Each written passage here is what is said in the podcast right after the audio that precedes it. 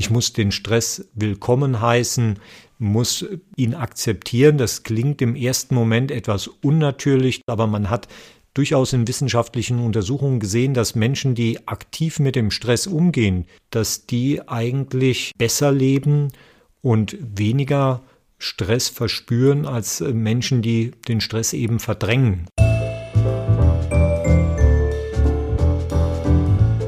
Wellness Podcast. Be well and enjoy.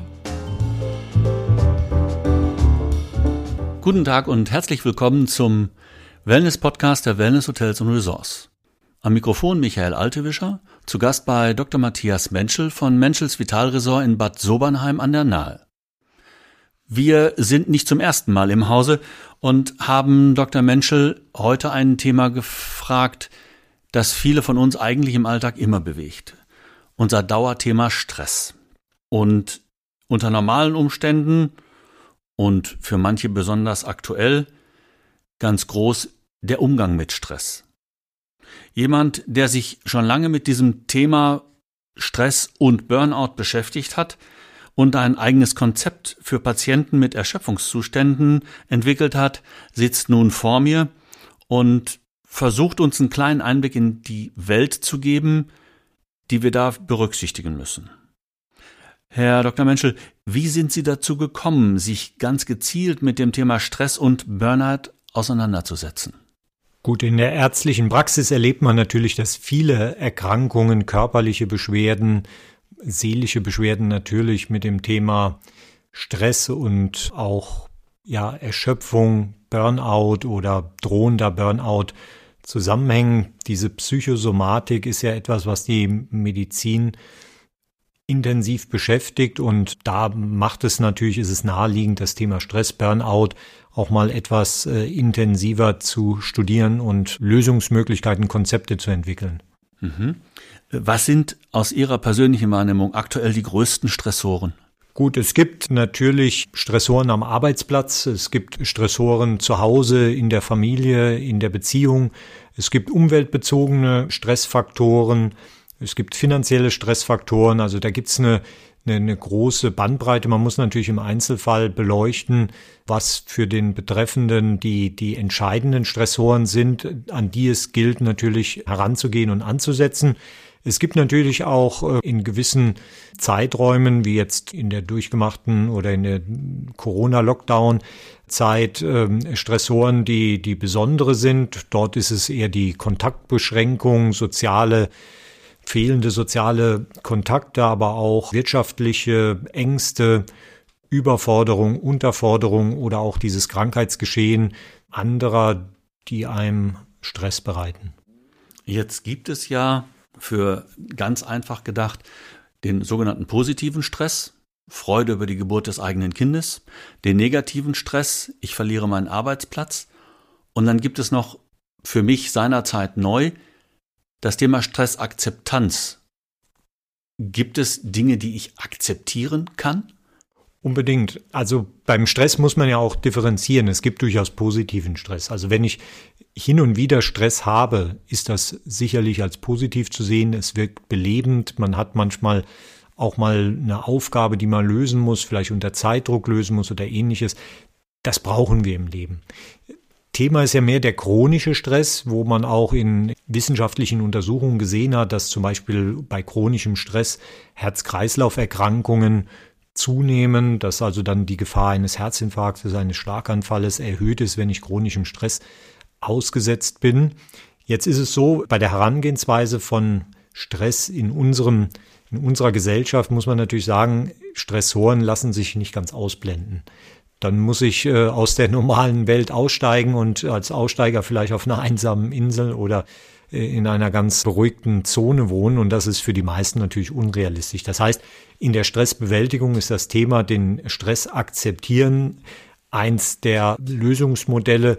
Ich muss den Stress willkommen heißen, muss ihn akzeptieren. Das klingt im ersten Moment etwas unnatürlich, dass ich jemanden, der mich vielleicht bedroht, der mich ärgert, der meine Wünsche und Ziele torpediert, dass ich den annehmen soll und ihn ja willkommen heißen soll, aber man hat durchaus in wissenschaftlichen Untersuchungen gesehen, dass Menschen, die aktiv mit dem Stress umgehen, die vielleicht über den Stress schreiben, die den, das ihn positiv annehmen und auch bewusst mit ihm sich auseinandersetzen, dass die eigentlich besser leben und weniger Stress verspüren als Menschen, die den Stress eben verdrängen und ihn beiseite schieben wollen. Also das, was Stressakzeptanz bedeutet, Dinge, die ich nicht ändern kann, hinnehmen, akzeptieren und auch, weil ich sie nicht ändern kann, auf die Seite legen unter muss ein anderer lösen, für mich, für mich persönlich lösen. Ja, natürlich ist es immer eine Herangehensweise an den Stress. Man muss auch unterscheiden zwischen Dingen, die ich ändern kann und nicht ändern kann. Also wenn ich jetzt beispielsweise einen Arbeitsplatz habe, der mit einem Großraumbüro versehen ist, wo mich einfach die, die Kollegen, die am Telefonieren sind oder ähnliches stören und ich das nicht ändern kann, weil das, weil diese Firma keine Einzelbüros zur Verfügung stellt, dann muss ich das hinnehmen oder letztendlich den Arbeitsplatz wechseln. Aber wenn ich mich entscheide, dort zu bleiben, muss ich das hinnehmen und muss versuchen, diesen Stress, der mir durch das Großraumbüro entsteht, zu akzeptieren, ihn willkommen heißen und ihn vielleicht noch ein Stück weit gewinnbringend zu nutzen. Während natürlich Dinge, die mich stören und wo ich vielleicht einen Ansatz habe, sie auch zu reduzieren, kann das natürlich auch eine Zielsetzung sein und sagen, okay, was stresst mich wirklich? Das sind vielleicht gewisse Arbeiten an meinem Arbeitsplatz, wo ich mir dann überlegen kann, kann ich die um 50 Prozent reduzieren und reduziere dadurch auch den Stress. Jetzt haben wir den einen oder anderen, der das noch nicht kann oder der, wie sollen wir es nennen, den Absprung, den Zeitpunkt verschafft hat, sich von Stress zu befreien oder Stress zu akzeptieren dann sind wir bei dem in unserer Gesellschaft bekannt gewordenen Modebegriff, könnte man fast sagen, Burnout. Sie haben sich persönlich gezielt um Burnout gekümmert. Was bedeutet es überhaupt, wirklich Burnout zu haben? Burnout ist natürlich eine Entwicklung, die man durchmacht, die über Monate geht, die teilweise über Jahre geht. Burnout ist also nichts, was akut entsteht und sich innerhalb von einer Woche oder innerhalb von 14 Tagen entwickelt. Es gibt Vorstufen des Burnoutes, es gibt dann Symptome, die entstehen. Man merkt, die, die kognitive Leistungsfähigkeit lässt nach. Beispiel, ähm, dass man feststellt, dass man sagt, Dinge, die ich vorher in einer Stunde erledigt habe, auf einmal brauche ich zwei Stunden dafür und ich bin zwar acht Stunden oder zehn Stunden im Büro oder an meinem Arbeitsplatz anwesend, erledige aber eigentlich das, was ich vorher in einem halben Tag erledigt habe. Diese Menschen, die zu einem Burnout neigen, das sind auch leistungs, in aller Regel leistungsbereite Menschen, die am Anfang fast zu großes Engagement zeigen, auch in ihren Arbeitsplatz auch zu viel rein interpretieren und die das Gefühl haben, sie bekommen zu wenig zurück am Arbeitsplatz. Also ein Lob vom Chef oder von den Kollegen oder von Geschäftspartnern, dass da was an, an Lob und positiver Rückmeldung kommt. Und dieses Missverhältnis führt bei diesen Personen zu einer Resignation, Frustration. Es entwickeln sich dann auch im Laufe der Zeit oft psychosomatische Beschwerden, die haben dann Herzbeschwerden oder Magen-Darm-Beschwerden oder Rückenbeschwerden, stellen sich damit auch bei ihrem Hausarzt vor und der ähm, schaut sich natürlich dann im ersten Moment diese Organe an, ohne wahrscheinlich zunächst beim ersten Gespräch den Hintergrund zu erkennen. Jetzt ist es bei uns in der Gesellschaft so, wir haben eine Leistungsgesellschaft. Das wird von den Leistungsträgern erwartet, dass wir das auch akzeptieren. Es stellt sich nur die Frage, was passiert, wenn derjenige, der, wie Sie gerade beschrieben haben, diesen seelischen Stress hat, körperlichen Stress hat, wenn er Burnout als Schwäche interpretiert, was ist dann? Das ist ja, was viele auch scheuen und die Angst davor haben. Die, wenn sie sich krank schreiben, dann wird oft eine andere Diagnose auch vorgeschoben, weil sie Angst haben, sich zu outen und Kollegen oder der Chef erfährt, dass sie, dass sie ein Burnout haben und sie befürchten vielleicht, dass ihre, ihr Stuhl, auf dem sie sitzen, dann wackelt oder Kollegen an ihrem Stuhl sägen und gerne die Position übernehmen würden. Ganz klar, das ist nach wie vor ein Tabuthema in vielen Bereichen. Es weicht sich vielleicht etwas auf, aber alles, was mit Burnout oder auch mit, mit Psyche und Stress zusammenhängt, äh, gilt für viele immer noch nicht als Erkrankung. Mhm. Wie merke ich denn ganz persönlich, also wie, wie, wie anerkenne ich, dass ich Burnout habe oder wie erkenne ich, dass ich Burnout habe und in eine entsprechende ärztliche Behandlung muss und mir das nicht als Schwäche zuschreibe? Ich glaube, viele Betroffene merken schon Vorzeichen, verdrängen diese, möchten sie nicht wahrhaben und sagen, das kann doch nicht sein. Oft werden sie auch von sehr nahestehenden Personen, sprich Partner, Familie, Freunde, darauf angesprochen und weisen das aber weit von sich. Es sind eben diese Themen, dass die Leistungsfähigkeit zurückgeht, auch die, die emotionale Schwingung zurückgeht. Man spricht von einer Depersonalisierung. Das heißt, der Gegenüber wird nicht mehr als Mensch, als Lebewesen wahrgenommen, sondern eher wie eine Sache. Ne? Als hätte man das Gefühl, man unterhält sich mit einem Tisch oder mit einem Stuhl, wo man ja keine emotionale Schwingung für braucht. Es entsteht ein sozialer Rückzug. Hobbys sind nicht mehr interessant. Man sagt Einladungen von Freunden zu einem gemeinsamen Abendessen, Kinobesuch oder Geburtstag ab, weil man einfach keine Kraft mehr hat dafür.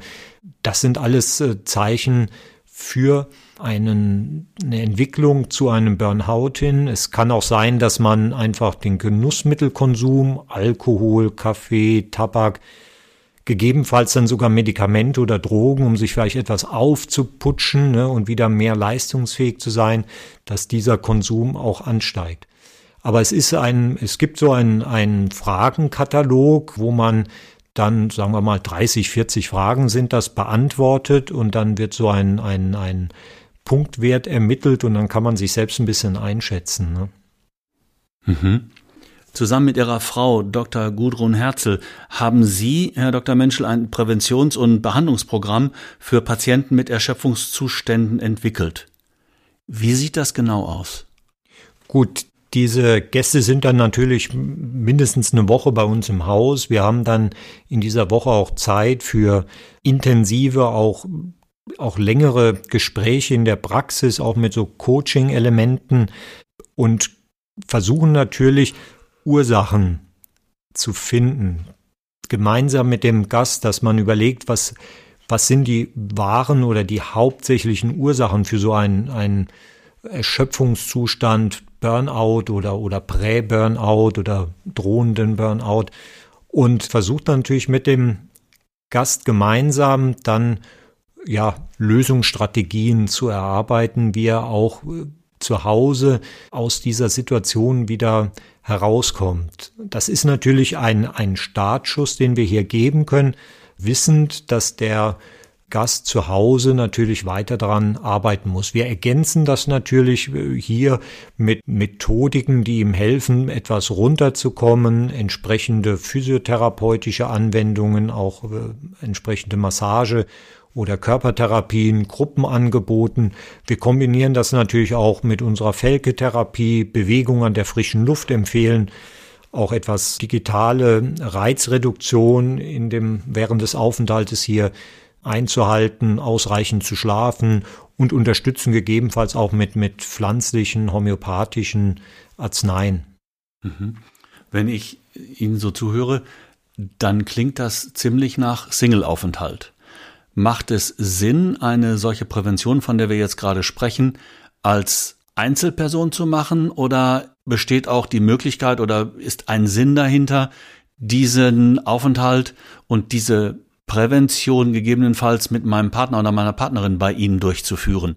Denn es muss ja auch ein gegenseitiges Verständnis für die Situation des anderen vorherrschen. Oder habe ich da einen falschen Eindruck? Grundsätzlich wäre das auch als Partneraufenthalt natürlich möglich, wobei man wirklich bei unserem Programm Burnout beziehungsweise ähm, Prävention von Burnout feststellen muss, dass die meisten alleine kommen tatsächlich, ja. Also wahrscheinlich einfach, weil sie sagen, ich möchte zunächst mal mit mir vielleicht ins Reine kommen und möchte auf niemand Rücksicht nehmen müssen und möchte einfach diese Zeit alleine verbringen. Ist das sinnvoll? Es ist ja ein weiteres Verstecken, wenn man das mal etwas negativ betrachten mhm. würde. Es ist ein weiteres Verstecken vor der eigenen Familie. Es ist ein weiteres Verstecken vor sich selbst in der Hoffnung, dass mir jemand anderes eventuell aus der Patsche hilft. Ja und nein. Also es, man muss natürlich Folgendes auch sehen, dass von, von den Burnout-Betroffenen viele tatsächlich ja auch Single sind. Also was man in, in Untersuchungen gesehen hat, sind Menschen, die ein intaktes soziales Netzwerk haben. Und das ist ja meist zunächst mal Familie, Kinder, Freunde, dass diese Menschen weniger zu Burnout neigen. Das ist auch nachvollziehbar, weil wenn ich Familie habe, dann zieht's mich, sagen wir mal, um 17 Uhr, 18 Uhr eher nach Hause, als wenn ich Single bin und vielleicht am Abend noch nichts vorhab, wo ich dann sage, oh, dann kann ich auch noch eine Stunde oder zwei hier bleiben und das gerade noch fertig machen. Klar ist in einer Partnerschaft äh, auch gut, wenn der Partner in gewisse Lösungsstrategien mit einbezogen wird. Auf der anderen Seite gibt es natürlich häufig auch partnerschaftliche Konflikte, die mit zu einem Burnout beitragen, ne? wo vielleicht auch der Abstand zum Partner in der Situation richtig ist.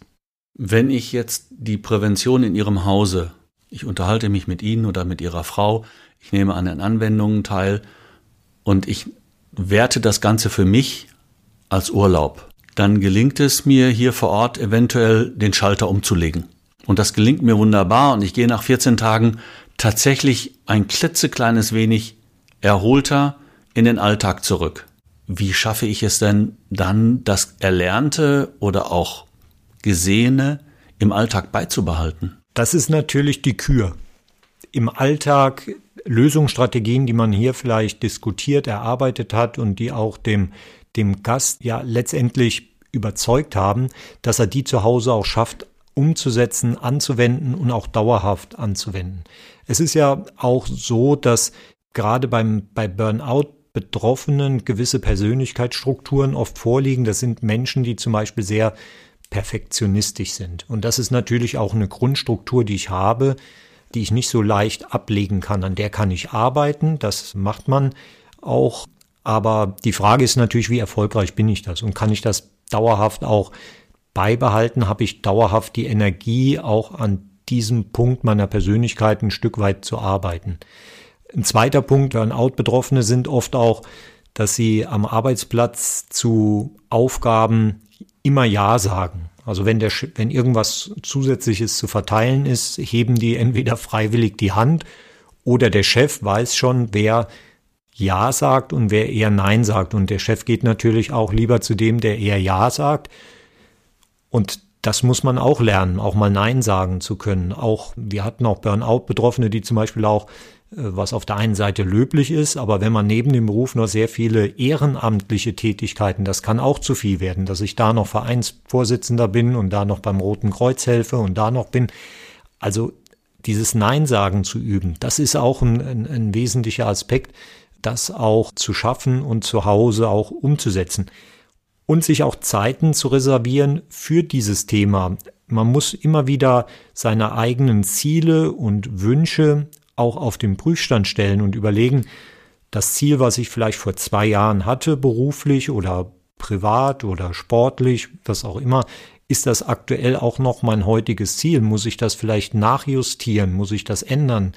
Was sind meine Wünsche? Sind die noch aktuell? Muss ich die umstellen? Das ist natürlich auch manchmal, sich den Spiegel kritisch vorzuhalten, ist nicht immer angenehm. Auch wenn man vielleicht beruflich sagt, ich bin gar nicht da, wo ich vor fünf Jahren eigentlich geplant habe, hinzukommen. Das habe ich nicht erreicht oder ich habe es in einer anderen Form erreicht oder ich bin äh, mit meinem Freundeskreis nicht so ganz zufrieden. Ich bräuchte mal wieder eine Auffrischung, mal zwei, drei neue Menschen, die ich kennenlerne und vielleicht in den Freundeskreis integriere. Also es hat auch was mit einer persönlichen sogenannten Tagesschau zu tun, ja, dass man sich immer wieder mal äh, selbst den Spiegel vorhält und sich analysiert oder bewertet. Geht das überhaupt alleine? Man kann es erlernen. Ich denke schon, dass man es auch alleine bekommt. Sicherlich ist es vielleicht am Anfang hilfreich, einen Coach zu haben, einen Therapeuten, einen Arzt, einen, einen Psychologen, was ja das muss man schauen, wer, wer zu Hause da auch in seinem Umfeld verfügbar ist und mit wem man zurechtkommt. Und ich denke, Ziel sollte aber sein, dass man das alleine macht oder nur noch in größeren Abständen vielleicht auch so einen Coach oder Psychologen dann aufsucht. Ja. Lieber Dr. Menschel, ich danke für Ihre Zeit, ich danke für das Interview und sage schon heute bis zum nächsten Mal. Gerne. Sie, liebe Hörer, draußen an den Stationen, hätte ich fast gesagt, auch Ihnen vielen Dank fürs Zuhören. Liebe Grüße von den Wellness Hotels und Resorts. Am Mikrofon Michael Altewischer, zu Gast bei Dr. Matthias Menschel vom Menschels Vitalresort in Bad Sobernheim. Eine gute Zeit und bis zum nächsten Mal. Das war schon wieder eine Folge des Wellness Podcast Be Well and Enjoy. Wenn es Ihnen gefallen hat, freuen wir uns über eine positive Bewertung. Die nächste Episode wartet am Donnerstag auf Sie. Abonnieren Sie doch einfach unseren Podcast und verpassen Sie so keine Folge mehr.